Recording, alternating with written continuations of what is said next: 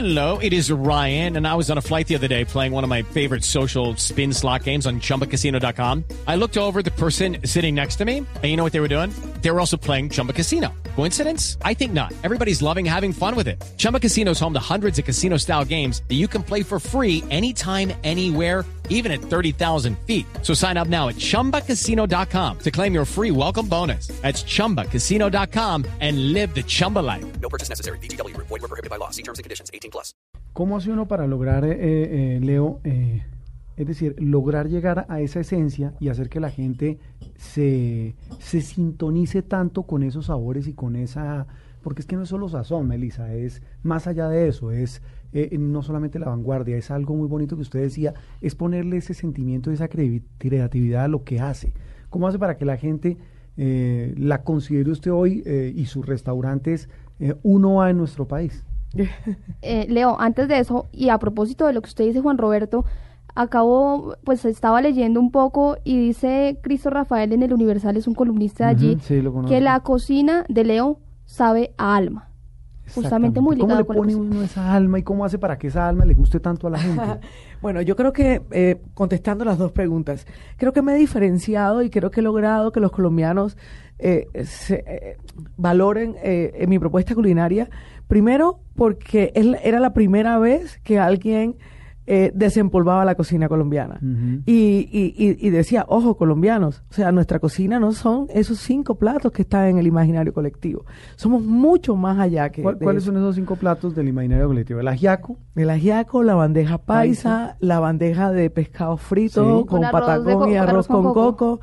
Eh, el sancocho, ¿será? el sancocho. ¿El cuy puede ser? No, no, no, no, antes que antes que el cuy, yo creo que pueden competir el atollado o el mote queso. Exactamente. Esos son los cinco, digamos, del imaginario. del imaginario, o sea, somos muchísimo más allá que eso. Eh, y bueno, y otros y otros en su en su en su orden. Eh, nosotros como no, no como como nunca eh, eh, nos hemos preocupado por conocernos, sino siempre por apropiarnos más de de estas tendencias de afuera. Ujú. eh, Sí, que es lo más esnovista, Primero la americanización Sí. de la cocina, luego la europeización de la cocina, y nos hemos olvidado de lo que somos. Entonces decir, hombre, somos mucho más.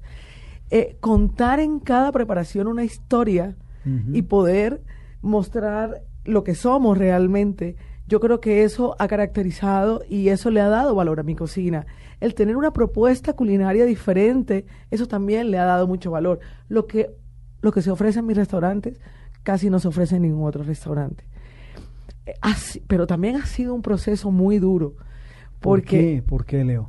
porque hoy en día creo que, eh, sin, o sea, estoy muy agradecida con Colombia, pero hay mucho valor hacia afuera, eh, de afuera hacia adentro, que, que de a- Sí. aquí mismo.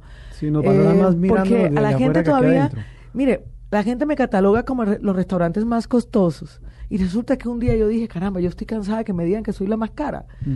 Eh, y empecé a hacer un análisis de los restaurantes dentro de la categoría casual, dentro de la categoría fine dining. Y empecé a hacer un estudio de quienes pertenecían ahí. Y créanme que yo estaba dentro de las más económicas, dentro de la, dentro de la categoría. Y, y la gente me ve cara, me ve, me ve costosa, me asocia con costosa porque ofrezco cocina colombiana.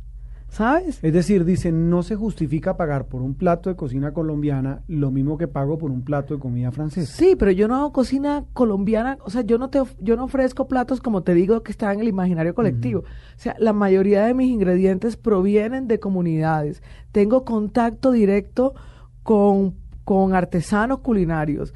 Tengo contacto directo con comunidades de donde me vienen mis productos. Ustedes no se imaginan lo que cuesta traer eso a la mesa. Eso tiene ya un valor diferencial y eso tiene un sobrecosto, porque desafortunadamente, mientras la mayoría de los colegas compran directamente a grandes importadores o a grandes eh, Distribuidores, distribuidores, sí.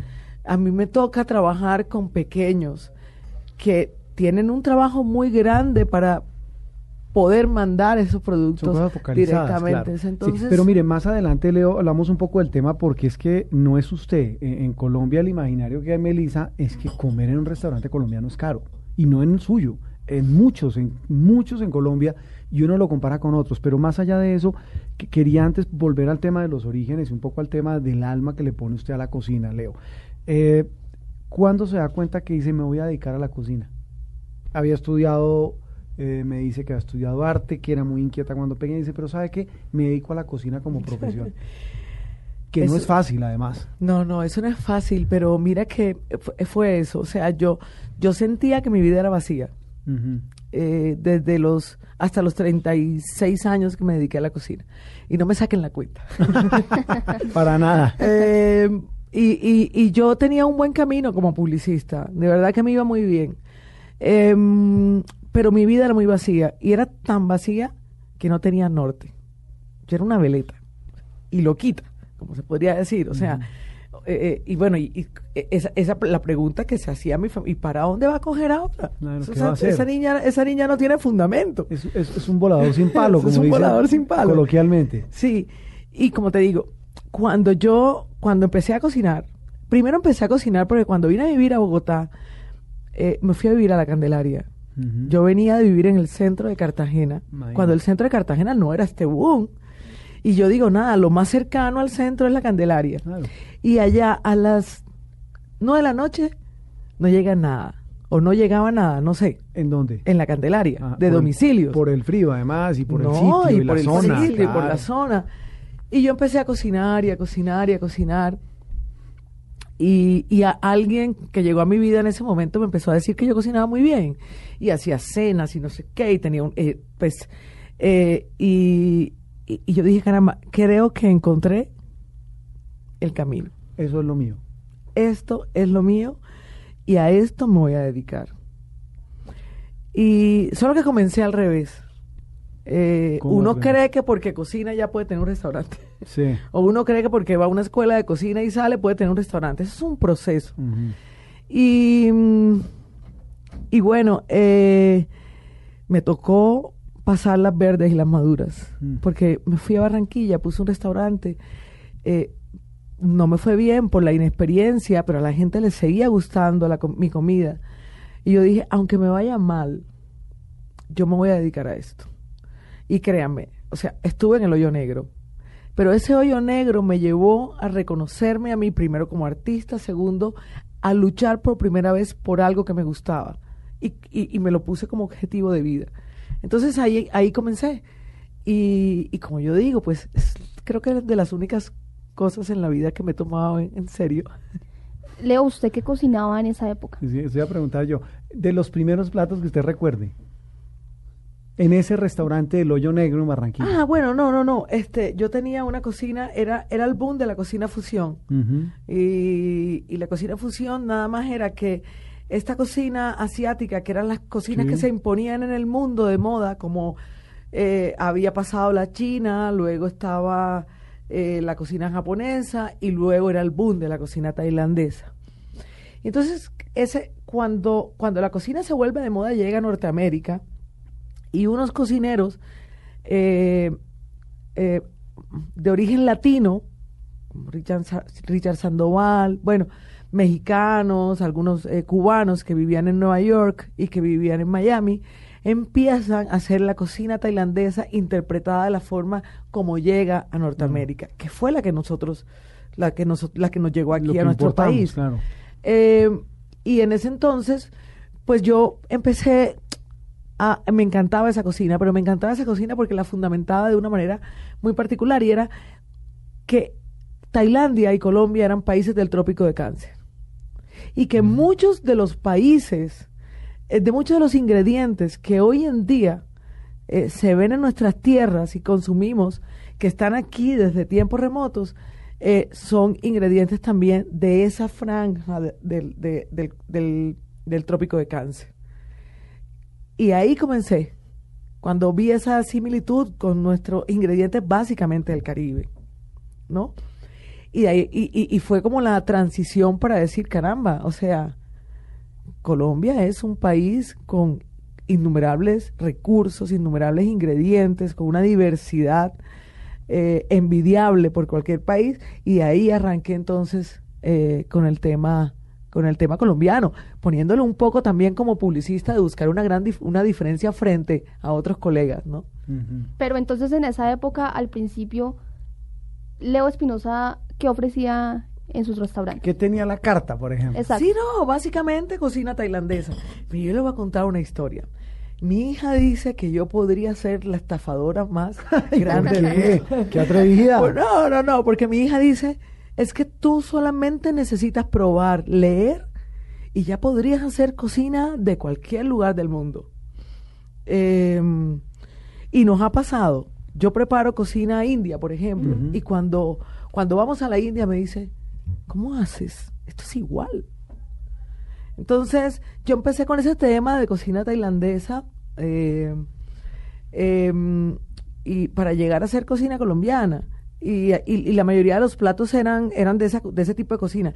Quizá en mi paso por Matiz ya había una tendencia asiática, pero con más ingredientes Eh, criollitos. eh, criollos, sí. Claro. Sí, digamos que Matiz para mí es- fue muy importante porque fue la transición para llevarme a lo que soy hoy. Y un cocinero es de transiciones, ¿sabes? Uno primero comienza por algo. Como les decía, yo también estaba invadida por, por pensar que en ese momento que lo, que lo de afuera era, mejor, ¿no? Uno comiendo los platos de, de- los restaurantes de Leo, uno, eh, y eso es hablando un poco ya de la transición, de cuando viene ese hoyo negro, es que me llamó mucho la atención eso que habló. No me fue bien, porque era inexperta, etcétera, etcétera, como todo en la vida, pero viene una transición, empiezo a hacer fusiones. Hablemos un poco de ingredientes. ¿Qué ingredientes eh, empiezan a volverse, ¿cómo se puede llamar eso? Imprescindibles en la cocina de Leo, que la empiezan a hacer ya, a tener ese sello, la cocina de Leo. Muchos, son innumerables. En la medida en que me empecé a mover por Colombia y a conocer, empecé a darme cuenta que, que lo- la cantidad de especies promisorias y la despensa que tenemos en nuestro país uy, es inimaginable. Es infinita, ¿no? Es infinita, es infinita. Y, y, y comencé a aplicarlos. Algunos, algunos me cuesta mucho trabajo porque son de difícil traerlos. Mm, Podría enumerarte y podría parecer que estuviera hablando otro idioma que Dale, no fuera, que no fuera adelante. español. Adelante que después traducimos. Ah, ah, bueno, eh, he, he utilizado el conopio. Conopio, eh, ¿qué es conopio? El conopio es un platan- una especie de platanillo.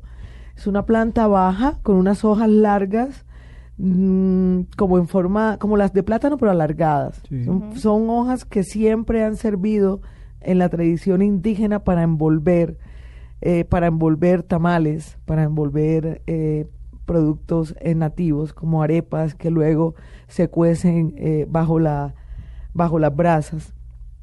Em, y este da un frutico que cuando pequeño, cuando en el proceso de, de- de- de maduración es de color eh, rojo y finaliza el- ya maduro morado. Los indígenas con esto lo utilizan, sobre todo indígenas del Orinoco, del Putumayo, sacan como la tintura y con eso eh, pintan eh, cortezas de árboles para hacer artesanías.